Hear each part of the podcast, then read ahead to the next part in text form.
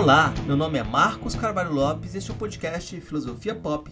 Este é o nosso episódio número 192 e recebemos o professor Aldo Dinucci para a conversa sobre estoicismo. Aldo Dinucci é professor da Universidade Federal do Espírito Santo e acaba de lançar o livro Manual de Estoicismo, a visão estoica do mundo, que foi o mote da nossa conversa.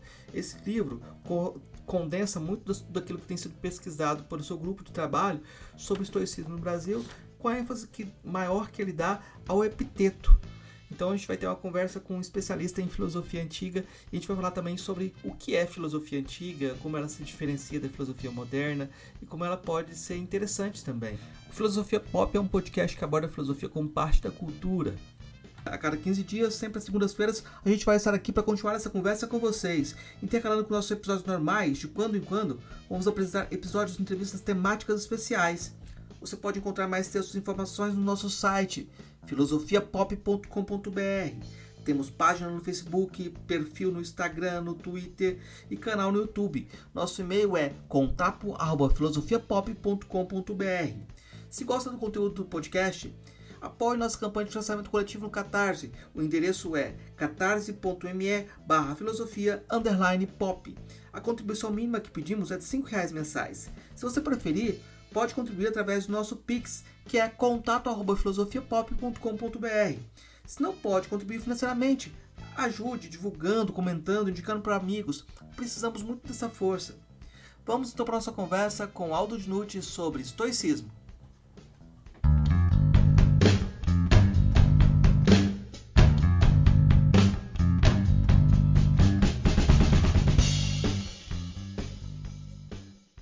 Hoje recebe direto de Guarapari, no Espírito Santo, o professor Aldo Dinucci. Hoje a gente vai falar sobre o livro Manual do Estoicismo. Vamos falar um pouco sobre visão histórica do mundo, que é o subtítulo do livro, né?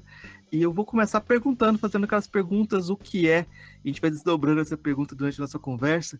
Professor, o que é estoicismo? É, é pergunta rápida, né? mas resposta muito longa. Né? Mas, é, falando brevemente, é uma filosofia helenística, certo? Surgiu no período helenístico, período da expansão do, dos gregos pelo mundo afora, né? no Oriente e tudo mais. E é, é uma filosofia de inspiração socrática, na medida em que ela busca, através do exame das opiniões, é, chegar a uma, uma concepção acertada né? sobre o mundo, né? que nos, nos torne capazes de ver o mundo como ele é e nos harmonizar com a natureza, a partir dessa adequação da visão do mundo com o próprio mundo. Ah, agora eu vou fazer a pergunta a partir da nossa experiência atual do estoicismo, né? Porque a gente tem algumas filosofias que viram moda. Um tempo atrás, a gente tinha a onda do capitalismo financeiro e o budismo, né? Agora, o pessoal está mais empreendedor, eles estão todos estoicos. Eu queria que o senhor explicasse para a gente como é que é o estoicismo antigo se diferencia das, dessas apropriações contemporâneas do estoicismo. É, as apropriações, eu costumo chamar de apropriações mercadológicas, certo? Então, a gente está dentro da atmosfera do, do capitalismo tardio e do mercado cultural. Então, é, o capitalismo tardio é, é, ele produz sociedades bastante infelizes no, ponto de vista das relações humanas. Então, a gente vê toda essa crise das relações humanas, crise nas relações de amizade, crise nas relações de casamento, crise nas relações de pais e filhos, crise nas relações institucionais, crise na, uma, uma, crise que atravessa né, todos os sentidos da sociedade. Isso causa grande infelicidade causa grande tristeza, porque o ser humano é um animal gregário, um animal comunitário, né? E, então, para nós, é, como dizem os históricos, nós todos, somos todos amigos por natureza, né? Às vezes as contingências impedem que essas amizades se realizem, mas por natureza, é por isso que é, nós, mesmo é, quando, quando percebemos que não podemos ser amigos de uma pessoa, isso nos causa tristeza, porque a gente, por natureza, sabe que, que não é assim, né? Sabe que, no fundo, haveria uma possibilidade de amizade. Né? Então, é, para é, remediar essa situação, o capitalismo tardio cria uma série de, de, de armengos, né? Deixa eu os armengos para usar uma palavra nordestina, né? Então temos o, o, budismo, como você falou, né? o budismo para aliviar a tensão do dia a dia, temos é, o, o, cristianismo da prosperidade, temos é, o, o, pessoal da nova era com seus incensos, temos as drogas todas, né, certo? Para aliviar as tensões, é, temos é, a, a, maratona de maratona séries, né, no, no, no, no streaming e tal, e temos né, o estoicismo autoajuda também. Né? Auto, aliás, autoajuda já existe um bom tempo, né? E na minha posição, por, causa disso, né? porque é uma sociedade muito infeliz, né? uma sociedade muito é, é, carente no que se refere a essa questão do afeto, da amizade, da, da, da, da filia. Né?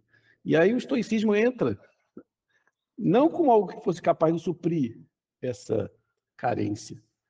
Nenhuma dessas doutrinas entra como capaz de suprir essa, carência. Essa carência já foi naturalizada, né? É como assim, ah, não, não, amizade é impossível, amor é impossível, as relações são, são todas fantasiosas, né? E o, essas, essas doutrinas elas são reduzidas a uma espécie de, de, de, de remédio que possibilita o sujeito suportar essa situação amarga. Ah, esqueci, esqueci de mencionar todos os opioides, né? Que os norte-americanos criaram para que as pessoas possam suportar né, uma sociedade tão infeliz, certo? Então, nesse sentido, o, o, estoicismo é totalmente desvirtuado, porque em nenhum momento na antiguidade é, os estoicos pensaram o estoicismo como uma filosofia para você suportar uma vida ruim. Era o contrário. Era uma, uma filosofia para você alcançar a vida boa. Você atingir a vida boa e atingir a amizade, atingir o amor. Lembrando que é, é, o princípio da República dizer não de sítio era para se atingir a filia, a amizade.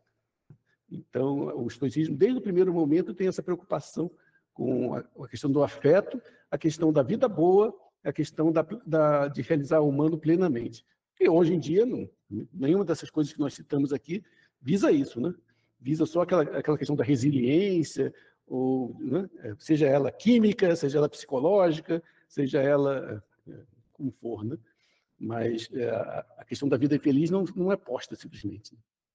Eu acho que tem uma, uma coisa interessante quando você pega o, o Zenão é, de sítio é, e pega o primeiro contato dele com a filosofia, é Xenofonte, né? E é muito curioso porque é uma disputa. Sempre quando a gente pega filosofias como modo de vida, todas elas têm a máscara de Sócrates. Aí minha pergunta é: a filosofia estoica ela tem a máscara de Sócrates de Xenofonte? Qual é o Sócrates do, do estoicismo? É, essa pergunta é excelente. Sim, sim. É, nesse sentido, é uma filosofia de inspiração xenofôntica, né, podemos dizer assim, e também consequentemente, em, em, que se inspira em Antístenes. Né? Então, temos a, a, a, história de que o Zenão de Sítio estava passeando, não, estava chegando em Atenas, depois do naufrágio, né? Andando pelas ruas de Atenas, entra numa livraria, pega um livro começa a ler, né? e esse livro é As Memoráveis de Xenofonte. Aí fica maravilhado, aí pergunta para o livreiro, cadê? Onde eu posso encontrar homens como esse? Ele está passando lá fora Crates, né? o, o discípulo de Diógenes, do cão. E aí ele começa a filosofar. Então, tem essa, essa essa pegada prática desde o princípio, né? E é, é, esse flerte com o despojamento, com, com uma vida simples, né? com uma vida despojada, com uma, uma vida austera. E aí eu vou te perguntar sobre um aspecto pessoal. Eu sei que isso é curioso para a gente que é professor. Às vezes a gente fica em alguns momentos assim é, com muitas dificuldades assim nos ambientes e com as desilusões do espaço profissional, do espaço de disputas também. Aí eu queria que você comentasse um pouco como foi seu encontro com a leitura do, do Sêneca. Eu sei que foi no, no ambiente escolar também, numa, numa biblioteca, num momento assim meio é verdade. De, é eu estava trabalhando numa universidade e estava me sentindo bastante oprimido, porque ah, eu não vou entrar nos detalhes, né, mas enfim, eu estava bastante infeliz no ambiente de trabalho. Né? E aí entrei na biblioteca da universidade e tinha ali uma, uma antiga biblioteca de um padre, né? Aí fui olhando, tinha um volume de, das cartas de Sêneca em francês. Aí eu falei, poxa, que legal, vou começar a ler isso. E aí foi fascinante, né? Que, eu, que aquilo ali tava, me, me serviu para enfrentar a situação. certo? Não para remediar a situação, mas para lutar diante daquela, daquela diversidade ali e superar, né? superá-la é, superá-la materialmente, né? não só no âmbito do pensamento, mas superá-la fazer concurso, ir para outro lugar, e, enfim, me mover. Certo? Então, eu, ali eu percebia a força do pensamento estoico. E eu nunca tinha lido nada sobre estoicismo, praticamente, porque eu não ouvi falar de estoicismo na graduação, nem no mestrado, nem no doutorado, né? E eu, eu fiquei pensando, poxa, como é possível isso? Como é possível um pensamento que é tão bonito e é, também é tão, é, tão útil, certo? Ser esquecido dessa maneira. Né? Há uma série de razões, né? de ordem religiosa, por exemplo, que levaram a isso. E a partir daí eu comecei a pesquisar. E eu, isso que eu falei uma vez, eu comecei a, a, falar com o pessoal, esse pessoal que lida com estoicismo mercadológico. Eles começaram a dizer assim: não, você lida com o estoicismo teórico, nós lidamos com o estoicismo na prática. Eu falei, cara, nunca foi isso. A minha aproximação com o estoicismo foi sempre teórica. Posteriormente, perdão, perdão, desculpa, foi sempre prática, né? Posteriormente é que eu, eu para é, adentrar mais nos assuntos, não para esmiuçar mais as teorias, é que eu comecei a, a pesquisar teoricamente e tudo mais. Mas o princípio foi é, uma experiência mesmo de ordem prática. Isso é muito curioso, porque você está falando da experiência quase de autoexame, né? De um texto que te leva para um autoexame. E geralmente você tinha na filosofia antiga esse tipo de contato, as pessoas contaminavam com um texto e atrás de uma escola. Exatamente, é, exatamente. Eu acho que isso é muito interessante é, que você explicasse um pouco sobre como funcionava a filosofia antiga, porque é, não é claro para todo mundo. Eu queria que você comentasse um pouco como a, a, essas escolas surgiam, como elas disputavam a pergunta: como devo viver? Né? Isso é. Tudo, ali tem um, um grande, podemos dizer, né? Assim, grosso modo, que tudo começa com Sócrates nesse sentido, essa, essa investigação. Isso não é exato, né? que tem, tem Demócrito, outros filósofos trataram disso. Mas é, é, é, todas as escolas que surgem depois de Sócrates estão, de alguma forma, vinculadas ou direta ou indiretamente a Sócrates. Então, temos é, é, o epicurismo, né? temos o estoicismo, que se liga a Sócrates através de, de, de, Diógenes, de Xenofonte, de Antístenes, no epicurismo, que se liga a Sócrates através de Aristipo, de Cirene. Temos Aristóteles, que se liga a Sócrates através de Platão, né? Platão mesmo, né? que é um amigo de Sócrates, e por aí vai. Certo? Temos os acadêmicos, que são todos socráticos, né? os acadêmicos são sucessores de Platão na academia, eles se inspiraram sobretudo nos diálogos aporéticos primeira fase. O único que escapa desse esquema parece ser o, o o cético pirro, né? o, o, o ceticismo pirrônico. Parece que é o único que não teve uma relação direta com Sócrates, né? o pirro. Então, é, cada qual investigava, cada escola né, investigava o que seria o fim né, de uma vida feliz. E é interessante que mesmo o sexto empírico, e esse é um ponto problemático, né, é, ele primeiro ele nega o telos, né? Mas lá nas hipotiposes, eventualmente ele fala: não, se você suspender o juízo, você chega à ataraxia. Então tem um telos. então, esse é o problema, né?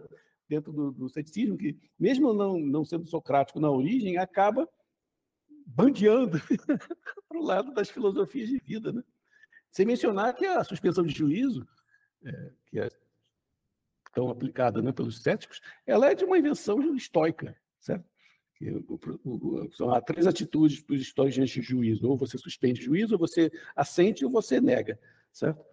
Então, cada filosofia tinha a sua própria eh, ideia sobre o telos.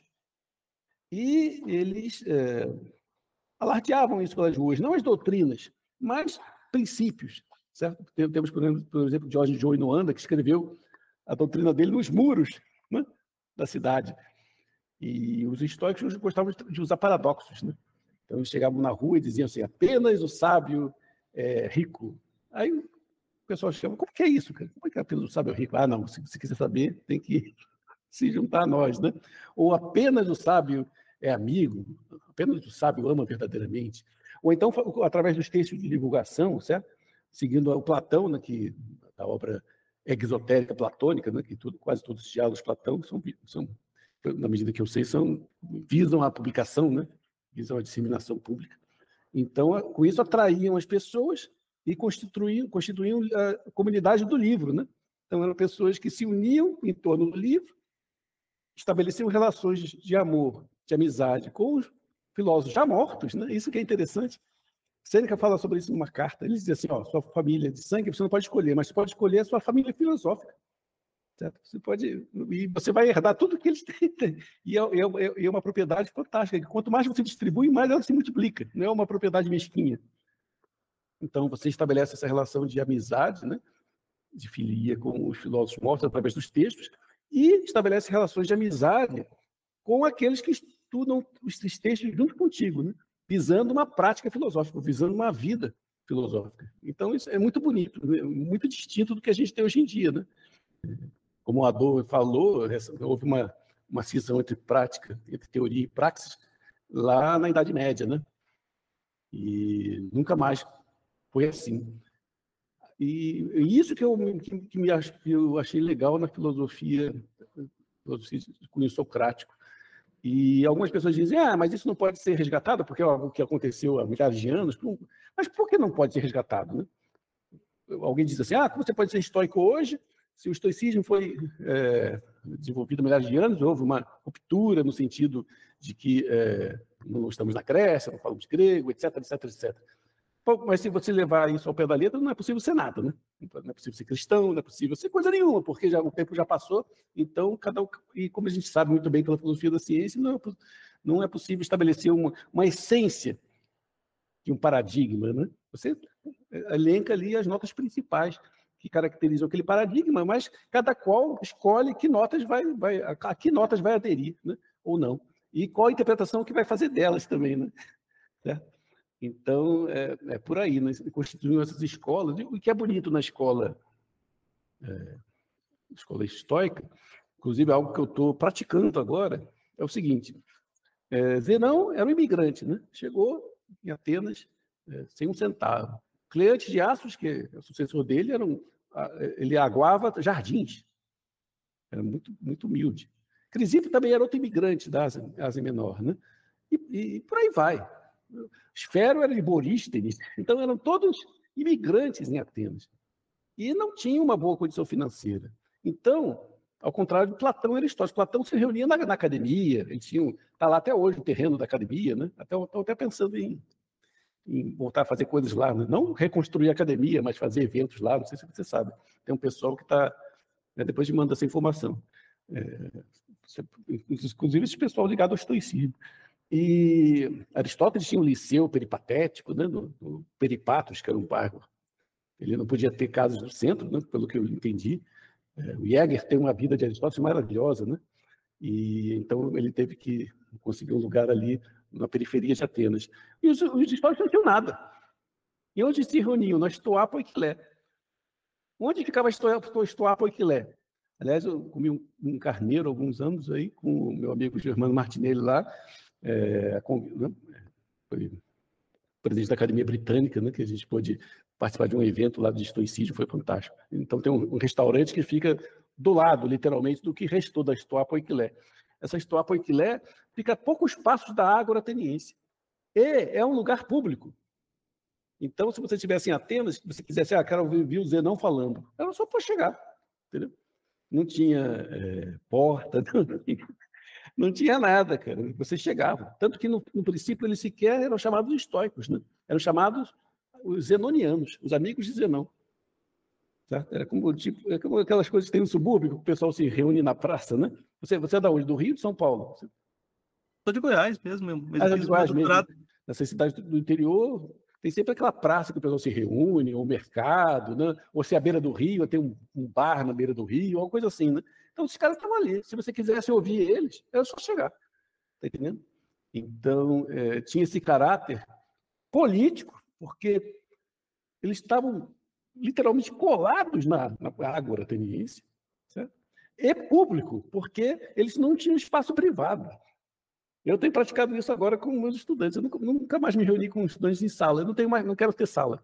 Porque sala você coloca o professor lá preso com um aluno, fica um negócio esquisito, né? Já é, já é problema, né? Já é possibilidade de problema. Então eu me reúno num lugar público, sei lá, se é na universidade, na cantina, né? Se é ou no, lá, quando eu morava em Sergipe, a gente tinha uma loja de material de construção com uma área de alimentação enorme, né? Com bares assim, bares não, restaurantes, é, cafezinho. A gente se reunia ali e esse caráter público eu acho muito sadio, muito saudável. Muito, é muito bom não ter é, paredes separando você da humanidade, literalmente, né? Não é só conceitualmente, não. É muito bom ter esse espaço aberto e você poder ver as pessoas e as pessoas verem você. E você exercendo essa, né? esse, esse. Já aconteceu algumas vezes, a gente está lá, você está falando sobre o quê? Né? E, e, envolve as pessoas que estão à volta, né? Então, embora as pessoas não possam entender, como não entendiam não em Atenas, né? Eles sabiam o que eles estavam fazendo, né? Aqui são os casais, são os caras que estão filosofando. Não sei o que eles estão fazendo, mas estão filosofando. Eu fiquei pensando assim, porque o pessoal, o Sloterdijk fala de como a educação é, na academia era educação física, né? Porque o pessoal tinha que sair da, do seu espaço e viver em um espaço em comum. Os estoicos não tinham condição de fazer isso, então eles tinham que manter um trabalho, um contato com o mundo e voltar para aquele espaço, e contato com o mundo. Isso é muito interessante, né? Porque é como se a gente ficasse na, na, na margem desse jogo, né?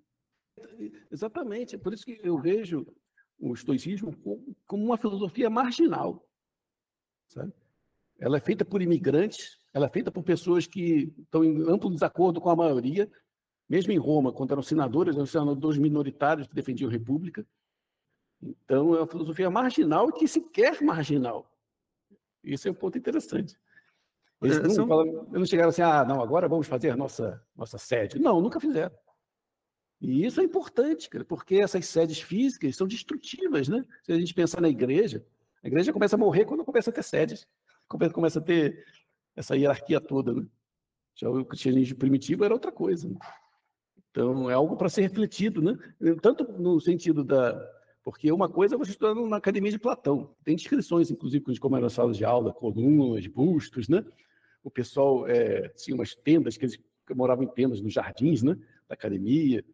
E outra coisa nas universidades atuais, que são, são, são em geral, é, ambientes estéreis para o pensamento. São salas de aula, paredes brancas, é, janelas quadradas dessas de, de alumínio, né? Certo? o mais sem graça possível. Se fosse um hospital, os pacientes morriam de tristeza, né? Porque nem no hospital se faz assim. No hospital se pinta, se sabe disso, né? Que o branco é depressivo, é deprimente, né? Então é preciso pintar de amarelo, de azul, de rosa, sei lá, de que cor, né? E não tem estátua, não tem nada de bonitinho, né? Certo? É um ambiente que não traz inspiração nenhuma, correto? Já que se você está na rua, tem sempre alguma inspiração, né? Então, coisas, coisas belas, belos corpos passando, belos, enfim, a natureza, né? E etc. Né? A ideia de você ter um ambiente controlado também, é, e a ideia de que você tem controle também. É, isso também é, é, é, curioso. Mas eu acho interessante também, para fazer uma diferença, é que, por exemplo, os, os judeus uh, eles não tinham seus templos para colocar a sua obra. Ele fala que viraram uma, uma religião do livro, né? Mas os estoicos não eram, não eram no sentido de a religião do livro, mas eles tinham os livros para debater, né? Porque era o modo de vida que eles estavam colocando. Como é que como é que você vê essa relação? Qual o lugar da, dos livros, né? Qual o lugar da teoria em relação a esse modo de vida? É, é um ponto interessante, né? Que você fez essa, puxou isso para o lado da religião. Então, é, quando a gente está falando de estoicismo, não está falando de filosofia no sentido contemporâneo. É, Estava lendo isso um, do Odruf, no livro que ele fez sobre a reproduzir não. O conceito que a gente tem de razão hoje é totalmente informal. É uma capacidade de fazer inferência. Lógica. Acabou. Não tem nada, não tem conteúdo nenhum, né?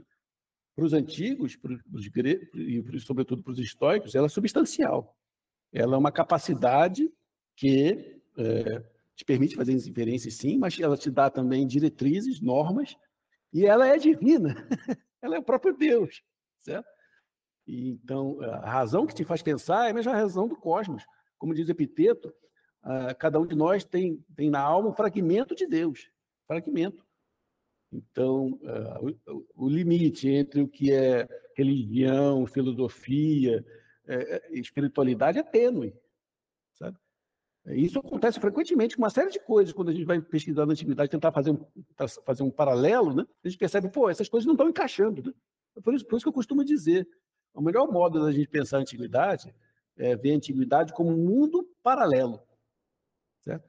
um mundo alternativo ao nosso. Porque, se a gente olhar bem, não há, é, existe uma incomensurabilidade radical entre nós e eles. Existe essa combinação, incomensurabilidade radical.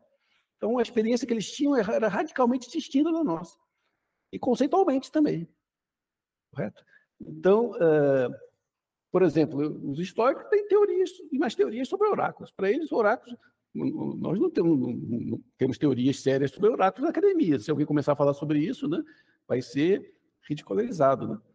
E, o que é mais importante, nós trabalhamos dentro de uma perspectiva da lógica moderna, essa lógica chamada contemporânea, do século XIX em diante, que é uma lógica para a matemática, que abomina a contradição. Certo? A lógica matemática explode, você põe a contradição ali, é o famoso princípio da explosão, não, ou o princípio de explosão.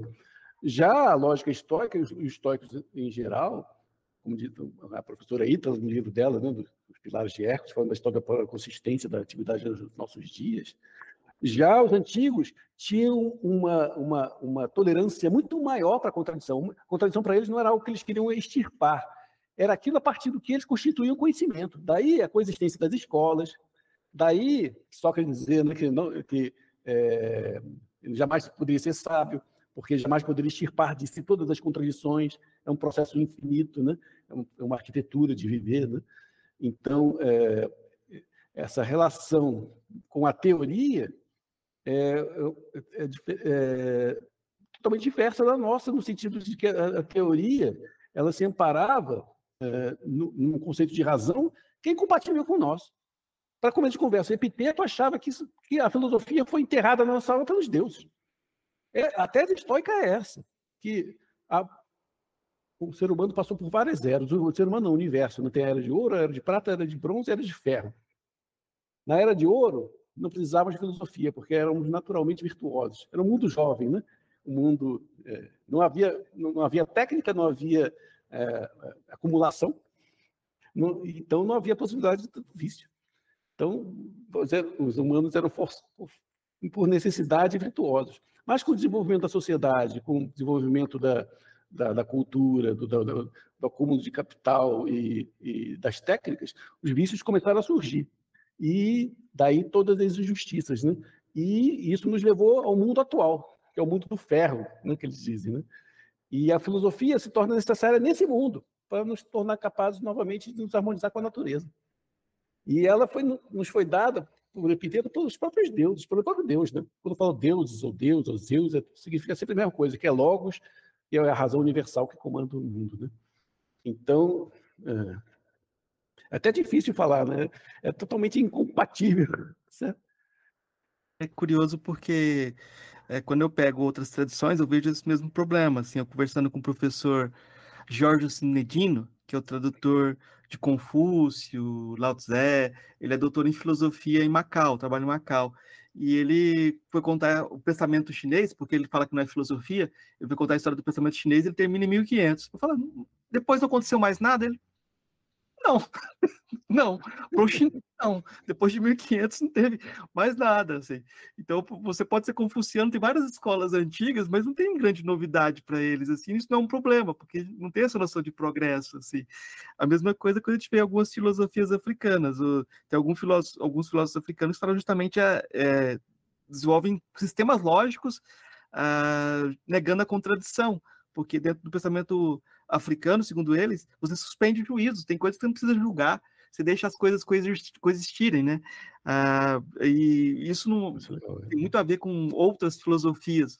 Ah, talvez eu, eu, eu intuo que tem alguma coisa a ver com politeísmo também. Você não tem uma razão única, uma convergência, né?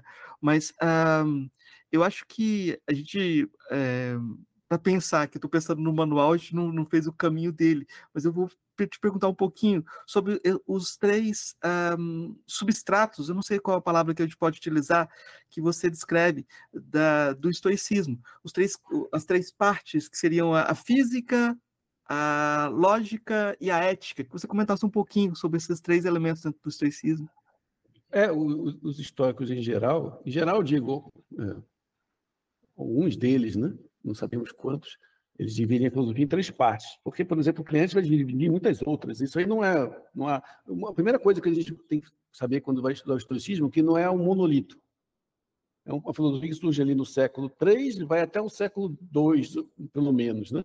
São cinco séculos ininterruptos de debate, de discussão. Então, é, as coisas foram mudando o tempo todo. Né? E é, mais uma coisa que permanece constante é a ideia de sistema, né? que a ideia forma um todo orgânico que uma parte está conectada com a outra e uma parte é, não, é, é, é, as partes são interdependentes, como um animal.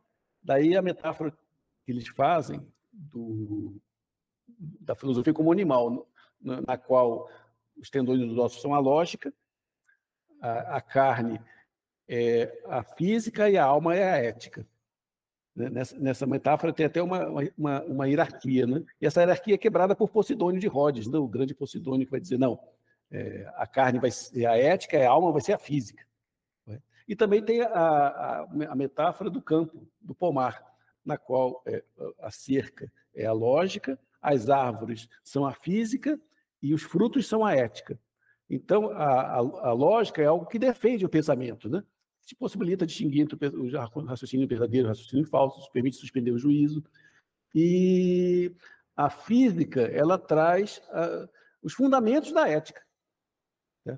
A física vai fundamentar a ética nessa visão. Então, a relação é orgânica, uma parte dependendo da outra, uma parte interligada na outra, como as partes de um animal. Organicamente, no sentido que são órgãos, né?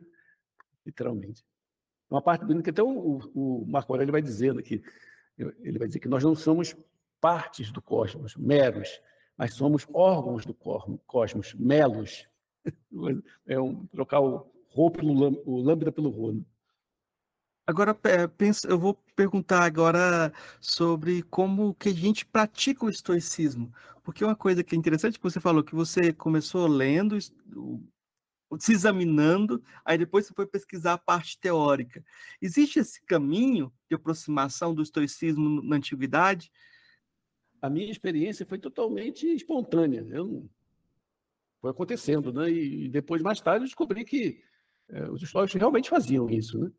Então, eh, eu, pegava ali o Sêneca, por exemplo, e anotava numa agenda, e depois remeditava sobre aquilo. Eu tinha até um ritualzinho, né, que eu ia para o jardim. Na, na, época, eu tinha feito uma casa em Petrópolis, né, que morava em Petrópolis. Aí tinha uma mesa de plástico, eu ia para o jardim, aquelas mesas de, de praia, né? Aí colocava um incenso, colocava o, o livro. É, era completo, era, era o, o negócio completo. E, e, e, isso é um exercício, eu estava falando até com a professora Maria Condé sobre isso hoje, é um exercício de repetição. A gente vai lendo e meditando e vai repetindo aquele pensamento e vai desenvolvendo, né? É, como o meu aluno Vilma Prata escreveu na, na, na, tese dele, que estou agora revisando a tese dele, ele vai defender mês que vem, né? não, é, não se trata de dizer coisas que você nunca disse, mas se trata de lembrar coisas que você leu, que você já pensou, e aglutinar aquilo para você fazer aquilo que o Foucault chama de uma, da constituição de si, né? ou da subjetivação de si mesmo, certo? Então, é um processo desse jeito. E depois é interessante né, que, é, obviamente, você vai construindo um... O objetivo qual é? É construir um discurso interior capaz de substituir aquele antigo que você tinha.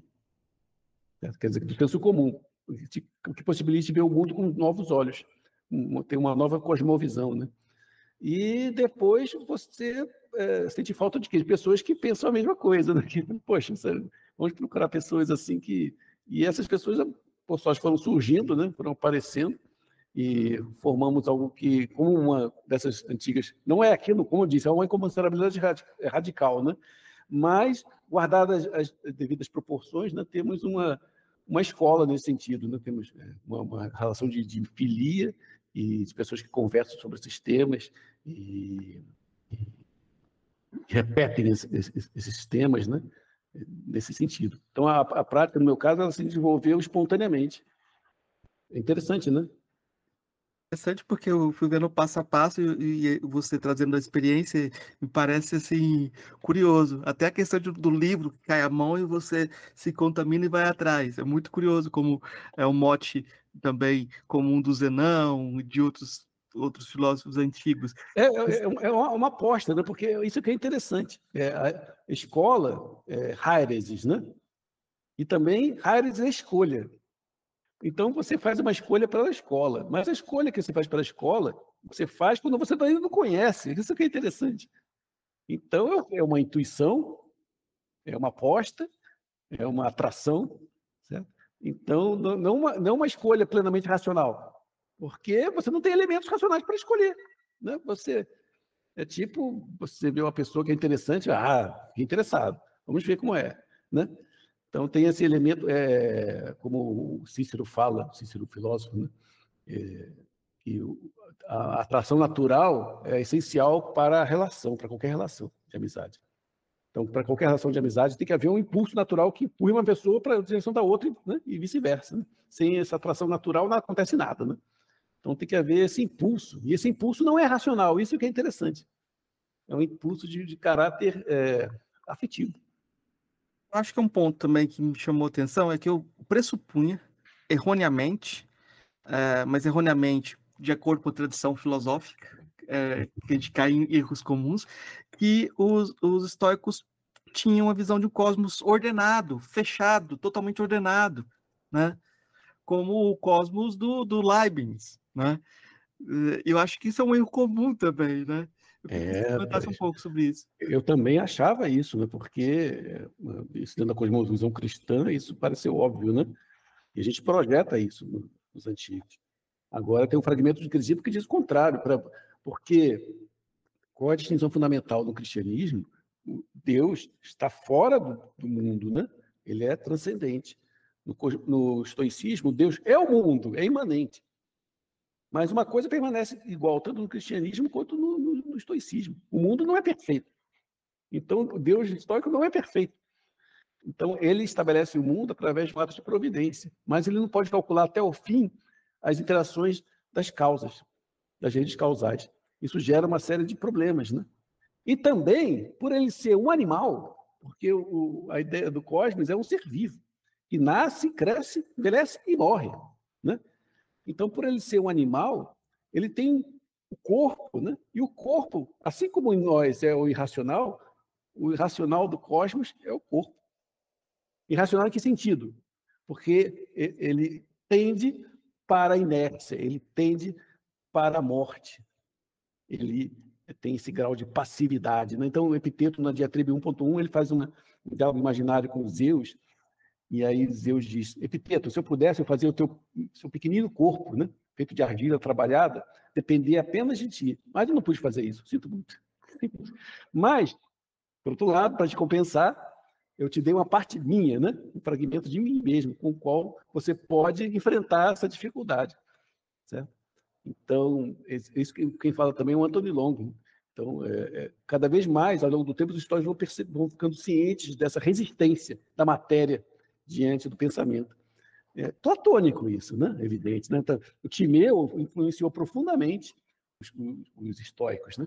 Então, tem com o que, que o Demiurgo faz? O Demiurgo, ele convence a Cora a aceitar a ideia, mas ela é por quê? Por natureza, ela é rebelde. Né? Então, essa mesma ideia é, é atravessa o estoicismo. Então, como os estoicos resolvem isso?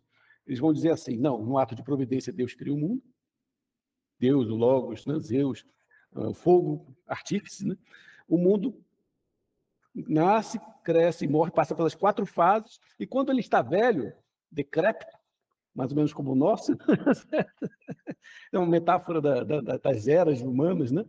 Então, ele é consumido pelas chamas e para renascer como a ave fênix.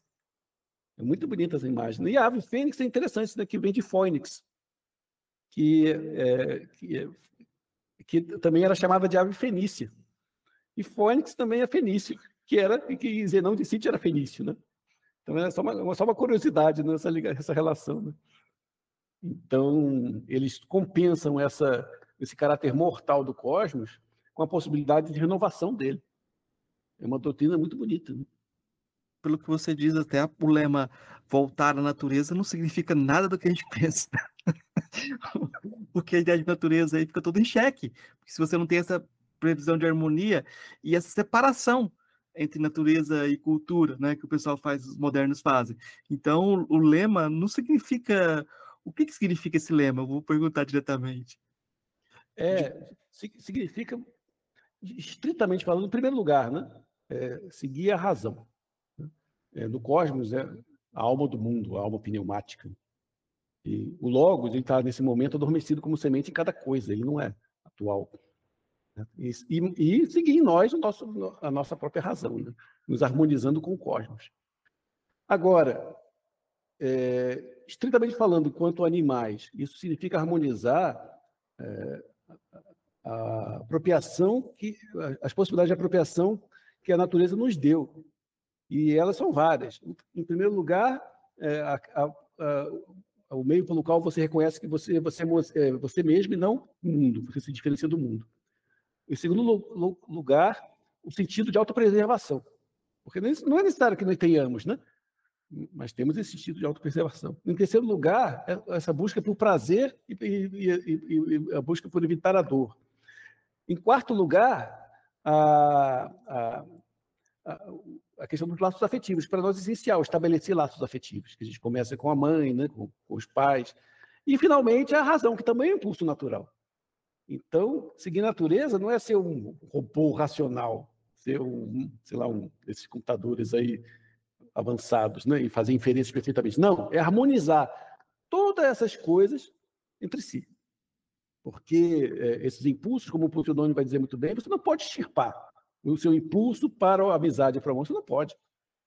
Você não pode extirpar o seu desejo sexual, não pode extirpar a sua fome, não, não pode. Nada, tudo isso ocorre naturalmente. O que você tem que fazer é administrar isso de uma forma que seja racional. E o, aí que está o pulo do gato, né? O que, que é racional para o ser humano, né? nesse sentido? Porque os históricos vão fazer coincidir o racional com o moral. Então, no caso do ser humano, o racional será agir de forma comunitária, agir visando o bem comum. Esse é um passo que ninguém faz, né? Hoje em dia, os comentadores esquecem disso, embora os históricos falem sobre isso o tempo todo, né? Então, qual é o ato racional, é o ato que é, beneficia a sua comunidade. Então, é, pode ser visto. E também tem um sentido mais básico ainda, né? que é seguir a natureza de você seguir seguir a natureza. É aquela vertente cínica, naquela já aquela interpretação cínica, como o Sonho Rui fala, que ele fala seguir a natureza também é, é beber da água da fonte, é, comer a fruta da árvore, é estar tá junto com a natureza, porque a gente pede, a gente clama por isso, né? A gente não nasceu na poli, certo? Na, como, a gente não é, a gente nasceu, a humanidade não nasceu na poli, nós nasceu na floresta, na savana. Né? A polis é um produto tardio, então todos nós temos essa nostalgia pelo que, gente, pelo que, nós, pelo que nós não conhecemos, né? não experienciamos. E é por isso que nos faz bem ir para o canto, e ver a natureza, ir na praia, né? e, e ver as florestas, e tudo isso nos faz bem naturalmente. Também é um modo de estar e é algo que faz muita falta para todos nós, né? Já, já acha que o, o leite nasce na caixinha, então é difícil entender às vezes, porque você não tem essa noção também uh, mais ampla de natureza. Mas e, dessa ideia do animal, isso é um ponto muito interessante e que eu vou te perguntar então, porque tem um aspecto cosmopolita, né, que sempre vou falar da, do estoicismo como uma filosofia que vai ter essa dimensão do cósmico, que você faz parte da, da comunidade, mas você faz parte da comunidade cósmica, então você tem compromissos com todos os seres. Isso inclui os animais? Isso inclui as mulheres? Sim, né? Então, é, os estoicos estão entre os primeiros filósofos a, a, a afirmar que há uma, uma, uma igualdade né, entre os gêneros, né? de capacidade. O Mussolini Rufo, né, de atribuir é, sobre a educação das mulheres, Mussolini Rufo tem o filósofo etrusco que viveu entre 30 e 100, da nossa era, foi professor de Epiteto. E ele, nos chegaram dele algumas diatribes, e em duas dessas diatribes ele fala sobre a educação das mulheres, que devem aprender filosofia. E ele fala claramente que nós temos a, a mesma, mesma aspiração à virtude, nós temos as mesmas partes do corpo, veja só, ele até via é, os, os, corpos como iguais, né? e então é, é essa identidade já estava colocada ali. Certo? Inclusive, eu terminei agora um texto que eu acho o melhor texto que nós já escrevemos, eu e o Vilmar Prata, sobre o amor antérico em, em Mussolini Rufo, e uma, uma, Anteros é o irmão de Eros. E Eros era é, filho de Afrodite, né? Eros nasceu e era muito solitário, porque Eros é solitário, né? Essa, aquela história, quem ama, ama sempre só, não tem aquela história, né? Então, para remediar isso aí, Afrodite deu, deu a luz a Anteros, que é o amor compartilhado, é o amor é, correspondido. Né? Então, Mussônio Rufo tem, uma, tem duas diatribas que ele fala que a relação entre homem e mulher, e a gente pode ter isso para qualquer relação né, amorosa, é, tem que ser uma relação de companheirismo, de coinonia, de correspondência. E a comentadora, ela diz que isso, na verdade, o Mussônio Rufo está falando sobre o casamento, mas se aplica à sociedade como um todo. Certo? Então, essa noção de comunidade, ela perpassa a, o estoicismo, né? e vai se intensificando no estoicismo tardio, de Posidônio, de Rhodes em diante. E, é, como é mesmo? Estou esquecendo o ponto. Ah, sim. É, essa condição que nós temos de exegetas do mundo, porque os animais também têm representações, têm fantasia, mas nós podemos interpretar nossas representações, nos dá uma responsabilidade a mais. Nós somos aqueles que administram o mundo. E o, o, o tanto o Mussoni como Epiteto falam muito belamente disso. Eles dizem que, por isso, nós temos que ajudar Deus na administração do mundo. Certo? Então, por exemplo, ele, vai, ele, diz que o logo, Deus, produz, sonho, vai, diz, produz tudo em excesso, porque ele não sabe quando vai faltar, então ele, por exemplo, não faz uma formiga ou 15, ele faz logo bilhões, né?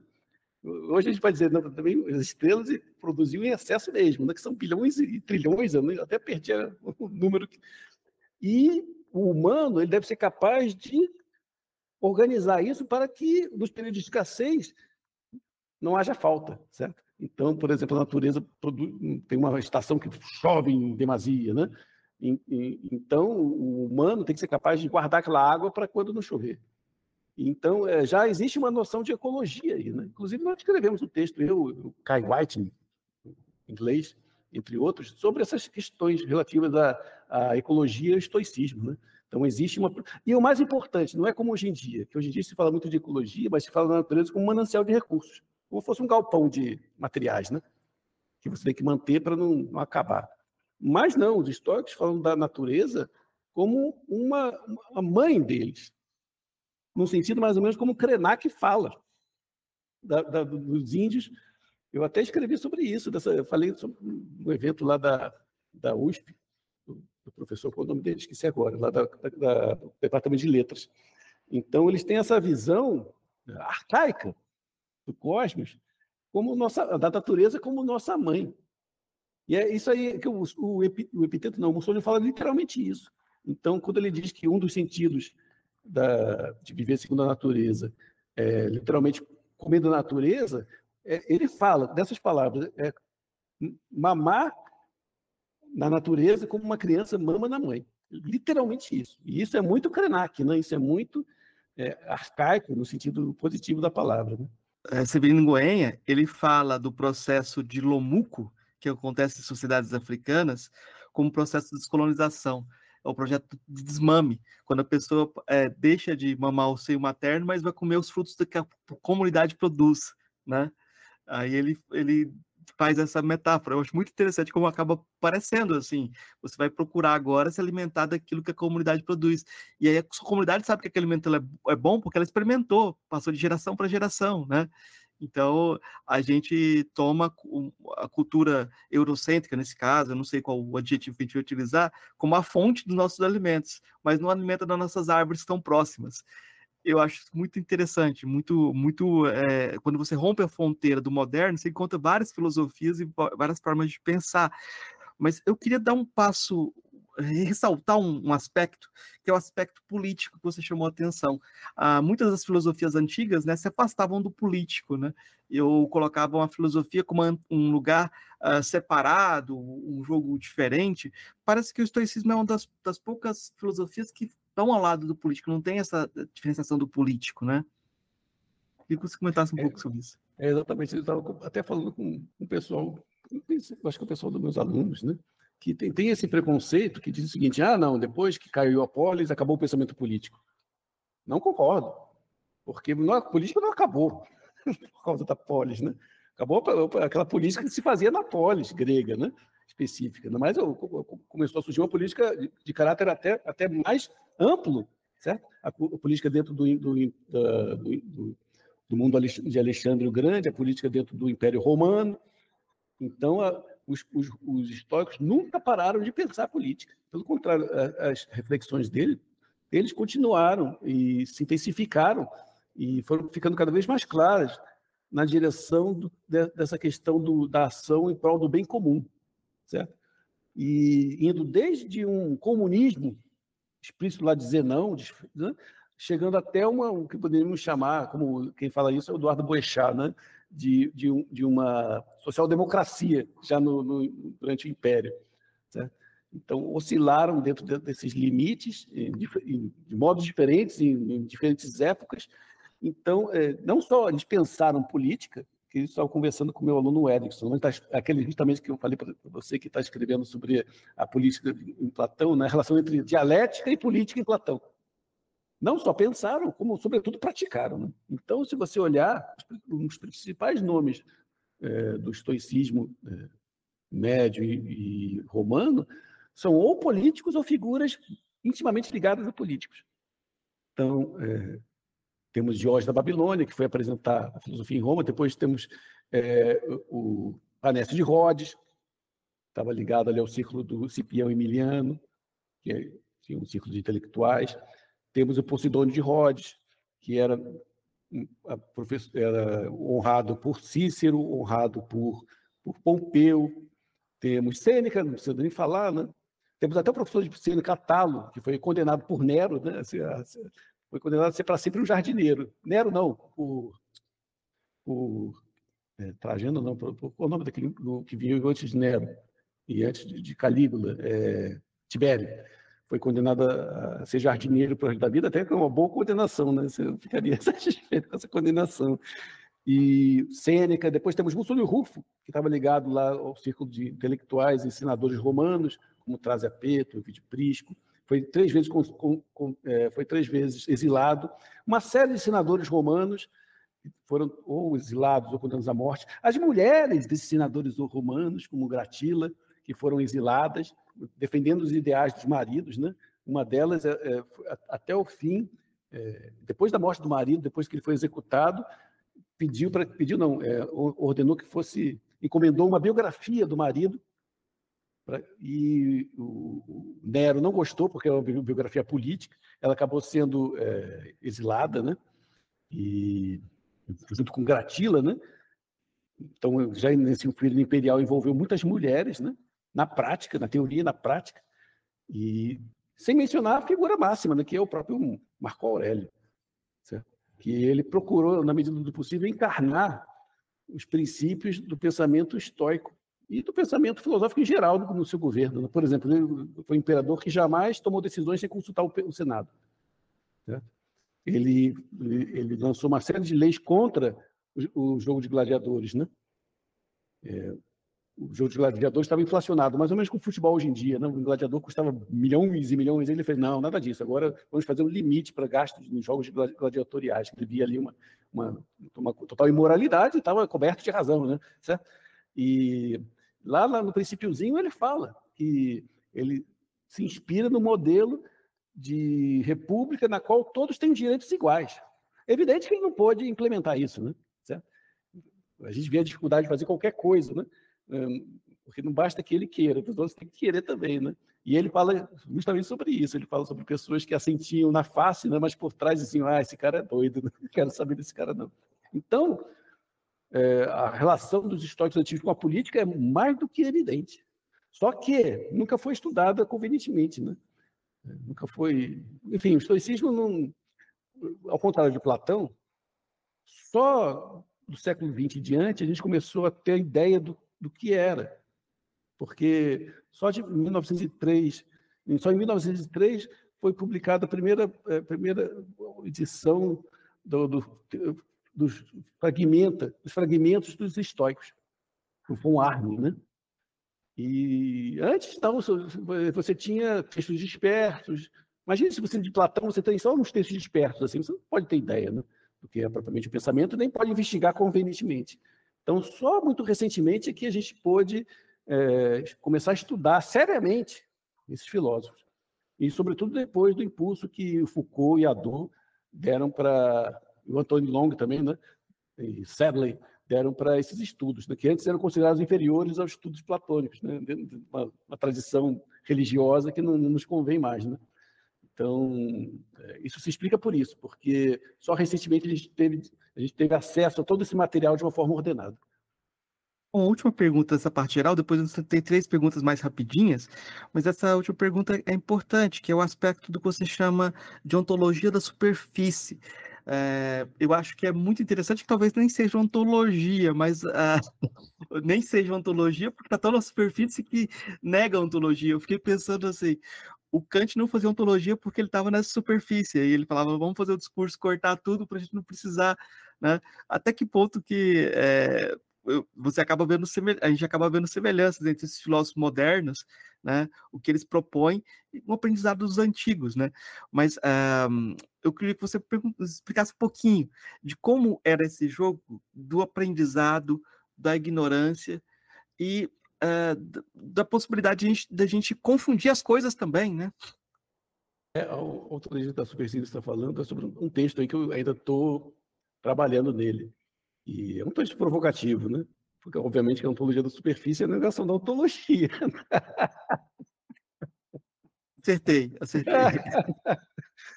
E, e, em que sentido? Na inversão do platonismo. E, tudo isso começou com a conversa que eu tenho com o Marcos Silva, não sei se você conhece, ele trabalha em filosofia analítica, né? e ele agora está na Federal do Recife.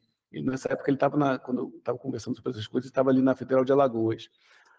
Aí, é, é, ele me convidou para um evento de epistemologia, né? e tinha vários daqueles alunos falando sobre a penetrabilidade do real pela razão, né?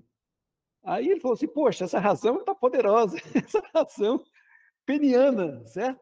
Essa razão peniana, né? É uma metáfora do falo, né? A razão fálica que penetra o real, né? Veja que impressionante. Né? Eu falei, poxa, é verdade, né? Isso é, é uma coisa, uma, uma, um realismo que não, não cabe nos dias de hoje, né? Já não cabia há milhares de anos, quanto mais hoje, correto? Então, o que acontece? Aí eu fui estudar o Deleuze, daquele lógica do sentido dele, e não sei se vocês sabem, mas o Deleuze se funda em parte, o lógica do sentido se funda no estoicismo, na, na, teoria dos incorpóreos e por, por aí vai.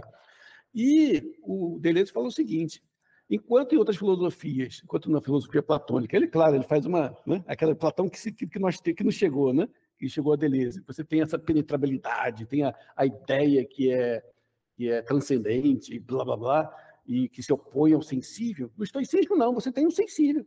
Certo? E a ideia é um quase nada. A ideia é um quase nada. Então não há penetrabilidade do real pela razão. Há uma, uma, uma irmandade. A razão é irmã da realidade. Certo? Mas isso não concede à razão esse, esse, esse direito fálico de penetrá-la, certo? De estuprá-la, não podemos dizer. Então, é, o que acontece? Existem os elementos, né? existe a, a alma humana, as almas humanas, existem as almas humanas, e nós vivemos, na verdade, na esfera dos acontecimentos, porque nós temos acesso apenas do que é para nós. Como você falou, o Kant, né? o Heidegger, o Schopenhauer. Você não pode, uma vez que, como diz muito bem o Heidegger lá no princípio do ser e tempo, né? atrás de um fenômeno tem outro fenômeno, e atrás do fenômeno, outro fenômeno, e outro fenômeno. Você nunca vai passar disso, porque tudo isso é para nós. Tudo isso se apresenta para nós. Como é aquela música do Chico Buarque, né? que é, por trás das cortinas há outras cortinas e outras cortinas e outras. Né? Então é, é, isso. Então é uma, é uma negação da, da, da, da, ontologia, e não somente da ontologia, mas de tudo que, é, que vem atrelado a ela. É por isso que eu fiz o texto, o texto, eu cheguei à ontologia do epiderme, ligando a Belchior. Por que Belchior? Porque é, ele, ele vai dizer o que é aquela música que ele fala. Não, que o meu psicanalista diz, não, você tá, não está amando direito, que o amor é uma coisa mais profunda. Quer dizer, aquele amor romantizado, o amor idealizado, né? E ele diz, não, meu amor não, meu amor é a pele, né? É, é, é viver na, na, a paixão na filosofia, não é isso? Então, é, é uma, é uma experiência totalmente inversa do mundo. Em vez de você tentar é, atravessar o mundo, superar o sensível, é você se reconciliar com o sensível e vivê-lo plenamente. Então, mas é, tudo isso é provocativo e não, eu acho isso importante para mim existencialmente mesmo. Não? Eu, tanto que não é um texto que eu, um texto acadêmico, que eu não, não vou apresentar isso no, no seminário da Arcai. Não vou apresentar. Mas existencialmente para mim é muito importante, porque a gente vive isso, né? A gente pensa assim, ah, isso é só sexo, ah, eu preciso de uma coisa mais profunda, ah, não sei o que. A gente vive isso, né? Esses, esses, essas idealizações é, forjadas a partir dessas, dessas supostas transcendências, né? que são inventadas, que não estão nem Platão, né? se a gente olhar bem, né? não, nem, nem, não existe nem esse mundo das ideias. Platão jamais fala nisso. Isso é uma invenção posterior, né? essa, essa expressão. Correto? Mas que acabou dominando o nosso imaginário né? e acabou dirigindo, infelizmente, as nossas, as nossas vidas. Né? Aldo, agora tem três perguntinhas singelas que eu sei que o senhor responde todo semestre, então são fáceis para você. A primeira delas é: o que é filosofia? Rapaz, essa pergunta nada simples. então, o, filosofia hoje é um monte de coisas diferentes, né? E muitas. Então, filosofia na antiguidade não tem nada a ver com filosofia hoje. É, filosofia na, Idade Média, nada a ver com filosofia na antiguidade e na, na contemporaneidade, nada a ver no sentido assim, né? não dá para estabelecer uma, uma, uma, linha reta e fazer uma e comparar uma coisa com outra de uma forma simples, certo? Então, essa pergunta, na verdade, não tem nenhuma resposta. Isso, é, inclusive, é um problema para a nossa comunidade, né? Porque se é um clube dos engenheiros, os engenheiros sabem quem é engenharia, correto? Então, eles, ah, eles não vão discutir o que será a engenharia, né? então eles vão fazer o churrasco deles já mais satisfeitos. Mas a gente não. É, quando um congresso de filósofos, é um congresso de pessoas que pensam coisas que não têm nada a ver umas com as outras que estão ali justapostas no espaço, literalmente. Com, as, você já teve essa experiência, você vai na palestra de um cara, você não entende uma palavra. Né? Então, pergunta sem resposta. É, o, das filósofas ou filósofos que você conheceu pessoalmente, qual foi o que mais impressionou? É, eu só conheci um filósofo da minha vida, que eu saiba, assim, que mereça esse nome, assim, que foi o Gerd Bonhai, que foi meu professor na UERJ. E eu achava ele brilhante, né? Achava ele era um, era um cara brilhante. Teve, é um intelectual que eu, eu, me espelhei, porque ele tinha toda aquela ele, lado teórico, né? genial, eloquente, né? E também era um homem público, porque ele publicava nos jornais, comentava os, os, os assuntos mais importantes do dia a dia, da, da, da, política, etc. Né? Então, que eu me lembre, só o Gerd mesmo, né? E e me deixou uma marca profunda. Outros não, são, conheci muitos professores. Hoje é outra diferença, né? Temos muitos professores de filosofia, mas filósofos mesmo. Depende da sua definição de filosofia, por isso que eu perguntei primeiro. É uma armadilha, né? A terceira pergunta é: qual o seu filósofo ou filósofo favorito? Se existe, o meu, né?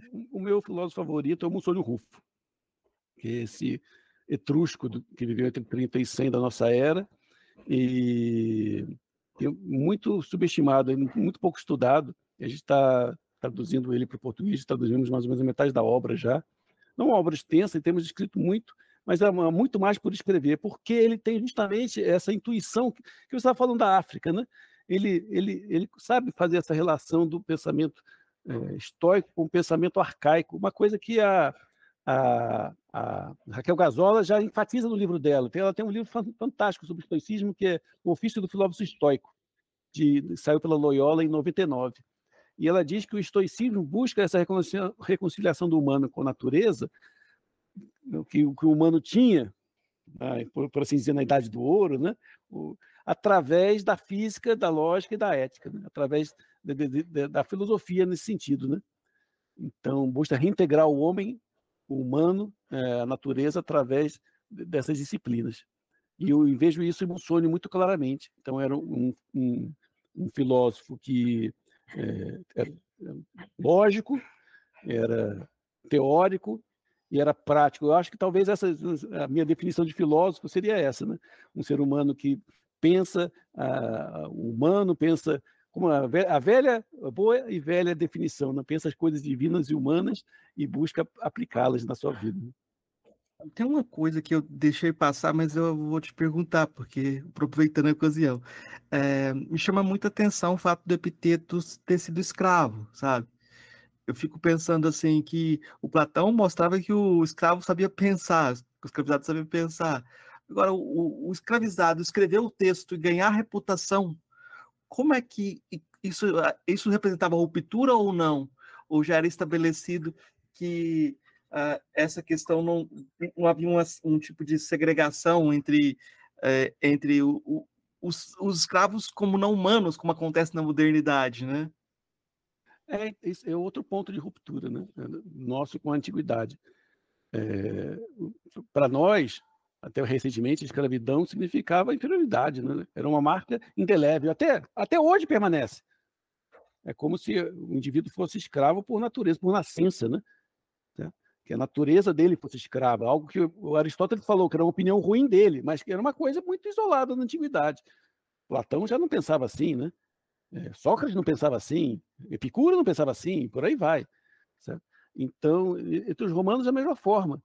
É, o fato de você ser servo, eu nem uso o termo escravo, porque escravo parece que tem essa etimologia que vem de eslavo, daí que vem slave, né?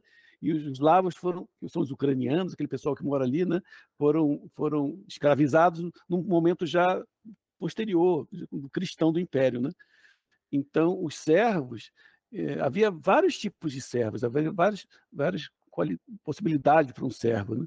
E se eles vissem é, capacidade intelectual, talento no indivíduo, né, ele, eles ofereciam meios, por incrível que pareça, para essa pessoa se desenvolver.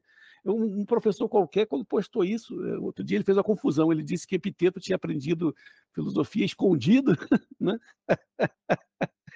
e ele fez confusão, isso era, isso era assim nos Estados Unidos, né? que havia uma lei que proibia que os, os, os, negros aprendessem, escravos negros aprendessem a ler, né? E o branco que ensinasse ainda poderia sofrer penalidades duríssimas, né? Isso nunca houve, assim, sistematicamente, pelo menos no Império Romano, tanto que Epiteto foi aluno do maior professor da época, que era o Mussolino Rufo. E ele, por sua vez, já era servo de um liberto, que era Epafrodito, que era um liberto de Nero, tinha sido servo de Nero.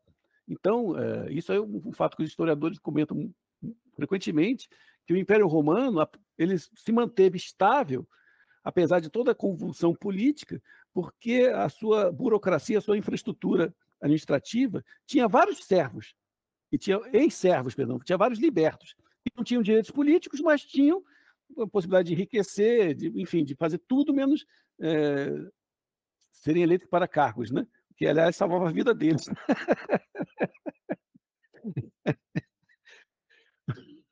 Eu acho que salvava mesmo, né?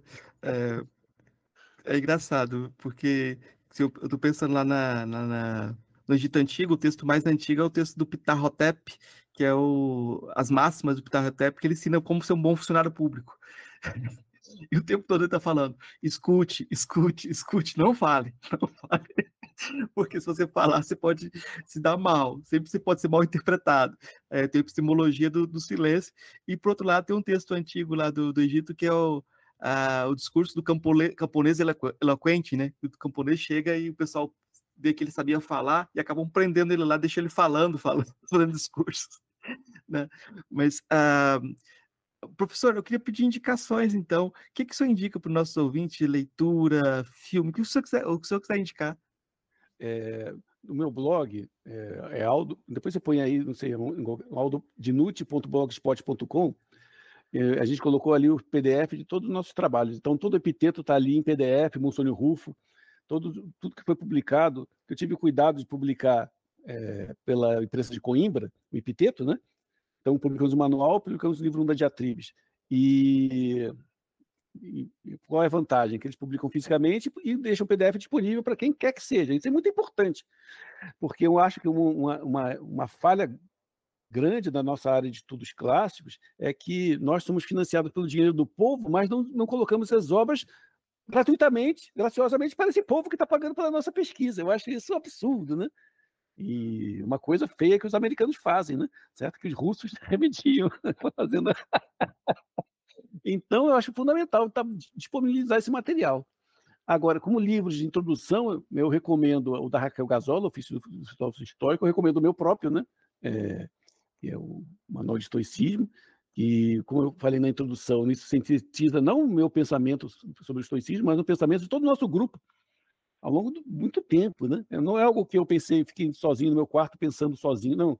É algo que eu, que eu discuti com muitas pessoas, eu até enumero elas lá na introdução, né? Eu até fiquei impressionado com o número de pessoas, não? É um número enorme, né? A gente tem essas conversas, então é um, é um conhecimento que se constituiu dessa maneira, certo? Recomendo as obras de Sêneca em geral. É, eu tenho traduzido algumas, eu traduzi eu tenho um, um livrinho de cartas selecionadas, que eu tive a felicidade de ser elogiado pelo, pelo Cacá Diegues, da Academia de Ele gostou, e fiquei né, legal, né? Que eu, eu sempre admirei Cacá Diegues pela obra dele nos filmes e tudo mais, né? E, e também o, A Brevidade da Vida. E tá, aquela, aquela, aquela editora Nova Alexandria tem ótimas traduções também, né? E a, a Penguin Books também tem ótimas traduções.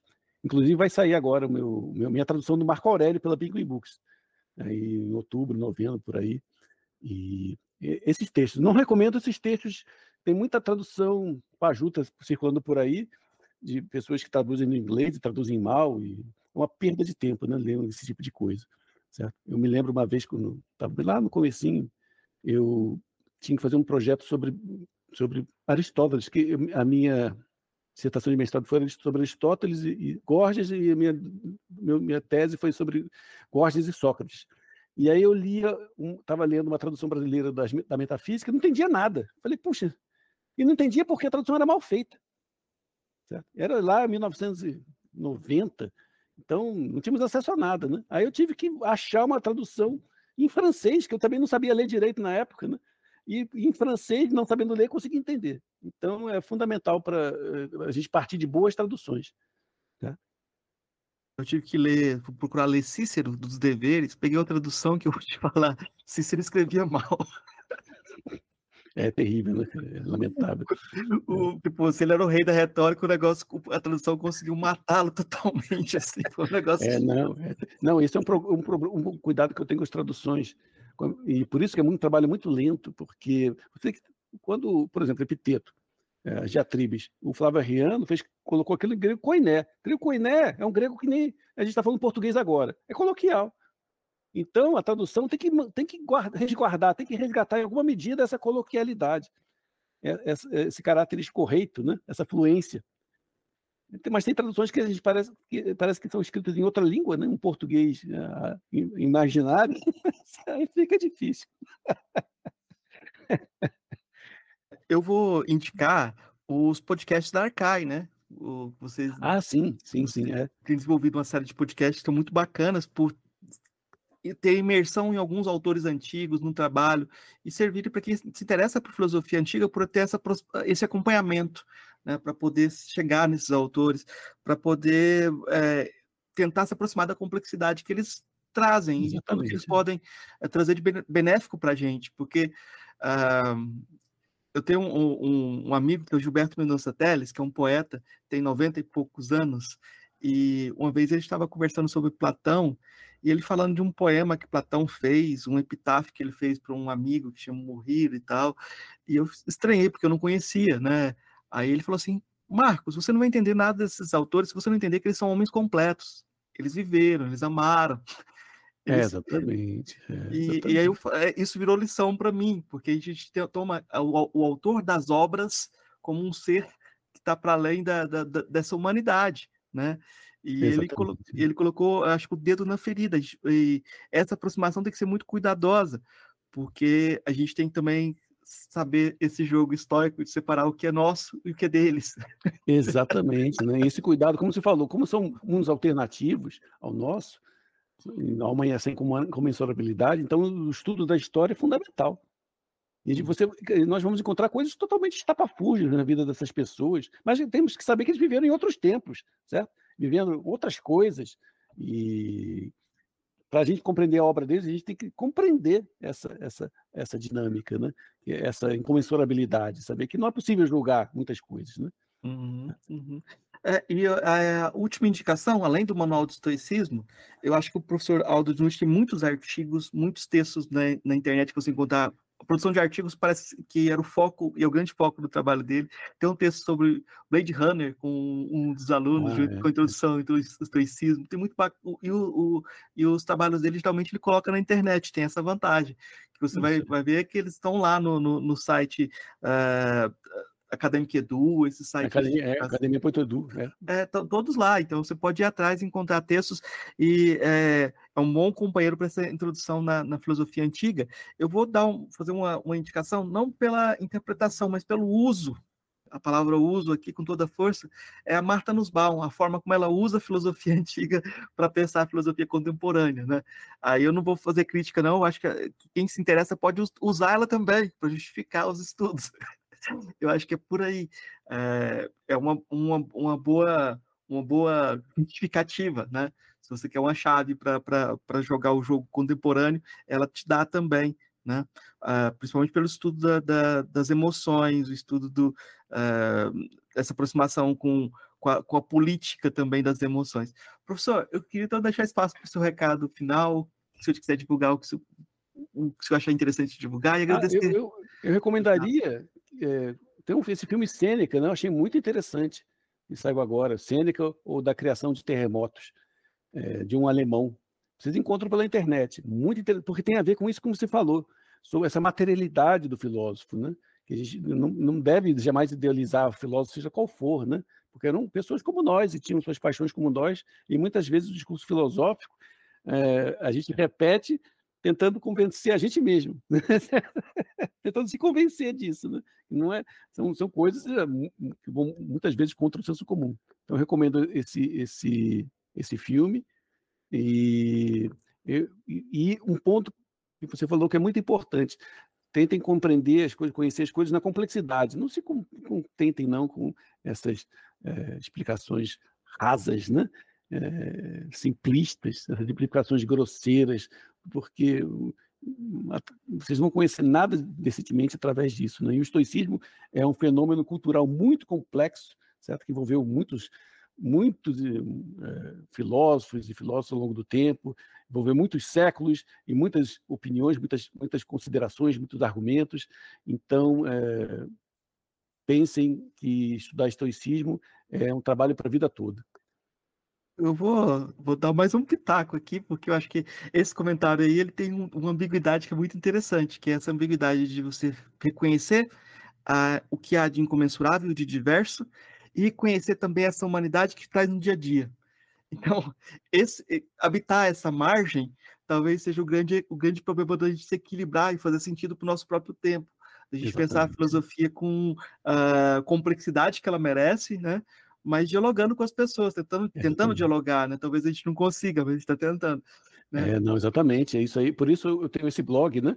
Que é um dos meus, um dos meus maiores orgulhos é esse. Eu tenho uns três anos, já tem mais de quase 65 mil consultas, e eu escrevo textos de divulgação. Eu, coloco meus, minhas traduções, coloco textos. É, não são textos científicos, técnicos, é para qualquer um ler. Eu sempre busquei isso, me inspirei nisso exatamente no Gerd, né? Porque essa é uma, é uma, faceta que o intelectual público tem que ter. O intelectual público não pode se contentar em ficar no gabinete ah, produzindo artigos para os seus pares. Eu acho isso pouco, acho isso é, não faz jus ao que ele recebe da sociedade, né? porque nesse sentido nós temos uma vida privilegiada na sociedade porque né, precisamos acordar às quatro da manhã, certo? pra, e trabalhar, de, de, de, nascer ao pôr do sol, seis dias por semana. Isso já é um grande privilégio num mundo como esse que a gente vive. Então a gente tem que pensar no que a gente tem que dar de volta para as pessoas que tornam nossa vida possível. Né? E, e, esse dar de volta é tornar a vida deles melhor, em algum sentido. Né? Tá certo, professor. Muito obrigado pelo caminho de diálogo. Espero que a gente converse mais vezes. Assim. Foi muito, muito bom. Gostei muito. Ei, gostou do nosso episódio? Apoie a gente lá no Catarse, é só 5 reais por mês, o preço de um cafezinho. Ajuda a gente a continuar divulgando a filosofia no Brasil. catarse.me barra filosofia underline pop.